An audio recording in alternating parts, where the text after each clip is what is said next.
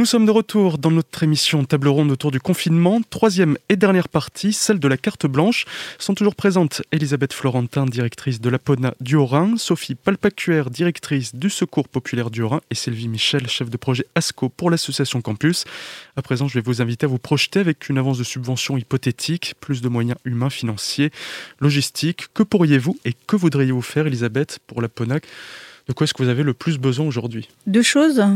la première, celle pour laquelle euh, on a été créé, c'est de faire le lien entre les populations dites sédentaires, gadgets, donc nous, et les populations euh, du voyage. Euh. Moi, je rêverais de pouvoir, sur chaque aire d'accueil ou sur chaque quartier de nomades sédentarisés, de pouvoir organiser un grand buffet, barbecue, grillade, un lieu où les familles tziganes, gens du voyage, inviteraient les partenaires, les financeurs de, des actions pour lesquelles euh, dont elles bénéficient, qu'elles euh, inviteraient les voisins. Et un moment euh, où on ne parle pas de ce qui va pas, où on ne dit pas, on ne fait pas de reproches, et un moment simplement pour se connaître et de se connaître d'une autre façon. Parce que je crois que les familles, les familles tziganes ne nous connaissent pas vraiment. Elles ont aussi beaucoup d'a priori vis-à-vis de nous les gadgets. Et puis évidemment, ce sont aussi des familles qui souffrent beaucoup de racisme et de discrimination. Ça, c'est une affaire euh, longue et une histoire très très longue. Et c'est vrai que ce sont vraiment des familles qui méritent d'être connues et reconnues et de pouvoir un jour euh, organiser sur chaque quartier ce type. Ça demande pas forcément beaucoup de moyens financiers, mais ça demande de la logistique et ça demande aussi de la préparation à la fois des familles et des personnes qui seraient invitées à accepter de se déplacer et accepter d'être là simplement euh, pour un temps sympa, convivial, de connaissance et de reconnaissance réciproque. La deuxième chose, euh, là plutôt c'est un rêve et en tout cas ça ne m'appartient pas beaucoup. La seule chose que l'association peut faire, c'est de continuer à dire que ce sont des familles euh, qui, pour pas toutes hein, évidemment, mais qui pour beaucoup, notamment les familles euh, sur les aires d'accueil, mais également aussi des familles nomades sédentarisées, des familles qui peuvent être parfois en grande précarité, pas toujours de la précarité financière il faut le dire aussi, mais souvent qui souffrent d'une précarité euh, liée au non-accès aux droits, liée euh, à des problématiques de santé euh, importantes qui ne sont pas prises en charge, liées à des situations d'exclusion pour X raisons. On parlerait presque plus d'exclusion que de, précarité financière d'ailleurs. Et je me dis que ce sont souvent ces, territoires où il y a des aires d'accueil et des terrains de nomades sédentarisés sont, sont, souvent des quartiers qui cumulent en fait des difficultés très proches des quartiers politiques de la ville. Et je rêve qu'un jour, euh, ces différents territoires puissent être euh, dotés d'autant de moyens, même si euh, ce sont souvent des petits territoires hein, par rapport à un grand quartier comme Europe, par exemple, puissent être dotés d'autant de moyens que les quartiers politiques de la ville pour pouvoir effectivement pouvoir y réaliser de nombreuses actions, parce qu'il y a énormément de besoins. Quant à vous, Sophie, de quoi le plus besoin actuellement le secours populaire que ce soit à Colmar, que ce soit plus globalement au niveau du Haut-Rhin? Est-ce que c'est des locaux, des moyens financiers, humains? Un peu de logistique enfin, Est-ce que c'est voilà, tout ça parce qu'on a une hausse de la précarité, plus de demandes mais les moyens, euh, faut qu'ils suivent aussi. Exactement. Nous, notre grande priorité maintenant, c'est euh, de pouvoir avoir les moyens de recevoir correctement les gens. Sur Colmar, en fait, cette crise sanitaire a mis vraiment en lumière l'impossibilité finalement d'accueillir les gens dignement dans les locaux qu'on a actuellement. Et là, ça devient vraiment notre priorité de trouver d'autres locaux ou d'avoir euh, des locaux plus grands pour pouvoir accueillir euh, dignement les gens, de ne pas être obligé, par exemple, de les faire attendre euh, sur le trottoir devant chez nous. Donc ça, c'est vraiment notre priorité absolue. Et après, ce qui nous tient vraiment, vraiment à cœur, c'est de pouvoir relancer toutes ces activités autour du lien social, de l'échange, du partage, qui sont vraiment finalement essentielles. Bon, là, pour le moment, c'est le confinement surtout qui empêche ces rassemblements collectif Est-ce que ça va être de la mise en place de moyens numériques pour qu'il y ait quand même un suivi collectif, entre guillemets, que ce soit avec des discussions groupées où là on peut se rejoindre, mais bon, la présence est aussi importante que la parole. Alors sur la question du numérique, j'en profite pour le dire que nos besoins en ce moment, c'est d'accompagner les étudiants sur cette question et ils ont besoin d'ordinateurs portables. Alors nous, pour l'instant, on a mis en place un système où on a des bénévoles qui réparent le leur et on leur en prête un en attendant. Mais euh, c'est vrai que si on pouvait avoir finalement des ordinateurs portables en bon état pour leur permettre de suivre correctement les cours, ça serait vraiment déjà... Euh, un petit pas pour les aider à faire leur année scolaire dans de meilleures conditions, si on peut dire ça en ce moment euh, sur cette question. Et après, tout ce qui est euh, de se, pouvoir se retrouver en présence, c'est tellement important.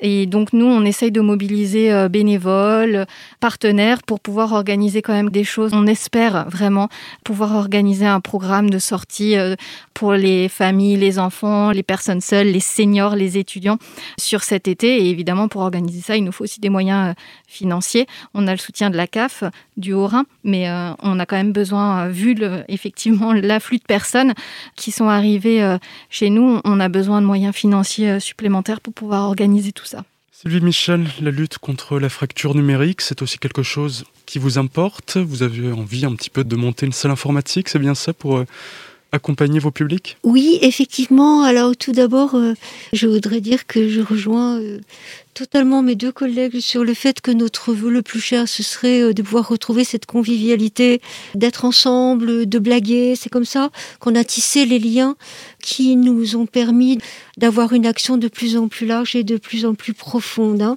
Les choses étant ce qu'elles sont, euh, ça reste un vœu, mais on espère qu'il va bientôt se réaliser sur la question numérique, en effet, qui nous a quand même sauvés, hein, qui nous a permis de maintenir ce lien, en tout cas avec la population avec laquelle je travaille.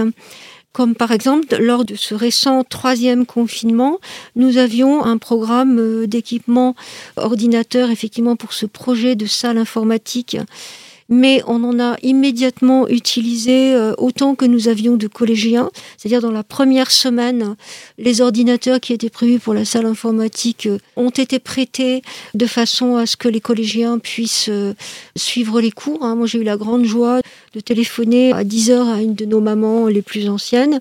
Elle est venue à 14 heures au centre d'hormonaux à l'association Campus hein, que dirige mon collègue Gilles Agbeno-Koudji qui a monté toute cette affaire, effectivement, à l'aide des aides de l'État, hein, d'acheter ses ordinateurs. Et bien, à 14 heures, elle est venue avec sa fille et je les ai ramenés parce qu'effectivement, on est toujours confronté, pas de voiture, etc. Le papa a monté l'ordinateur et à 15h30, quand je suis partie, la petite écoutait le cours de sa prof de français. Donc, ce sont des choses qui existent et qu'on peut faire, hein, même si ce n'est pas très simple. Malgré tout, pendant ce temps euh, de pause forcée, hein, avec cette semaine de cours à distance et ces deux semaines de vacances, nous en avons profité pour avancer sur euh, ce projet de salle informatique donc qui est maintenant installé où on a mis euh, moins d'ordinateurs que prévu mais on va se débrouiller avec. Et ça c'est quelque chose euh, bon qui va pouvoir déjà être utilisé dès qu'on pourra revenir avec d'autres publics que les enfants même pour la formation d'adultes hein, puisque la STI, la CIMAD font des formations euh, en français dans les locaux euh, de l'église Saint-Jean. Effectivement, mon grand rêve dans ce domaine, ce serait si nous avions des crédits qui nous permettent de financer un poste d'écrivain public, hein, on vous en avez déjà parlé euh, l'une et l'autre, puisque ça, c'est des choses qu'en fait, dans l'état actuel des choses, on fait nous-mêmes spontanément, parce que voilà, on vient accompagner, ou les parents viennent chercher leur enfant ou l'accompagner, ah, qu'est-ce qu'il y a? Tu peux pas m'aider? Cette chose-là, j'ai déjà inscrit euh, l'une ou l'autre maman sur Pôle Emploi, aider à traduire, à comprendre des formulaires euh, administratifs, etc. Donc là, il y a un vrai besoin. Et puisque on a réussi à installer cette salle informatique, je me dis que ce serait vraiment une chose très utile et qui correspondrait à un grand besoin si nous pouvions avoir, euh, pourquoi pas, euh, un écrivain public partagé entre différentes associations qui puissent apporter cette aide aux populations.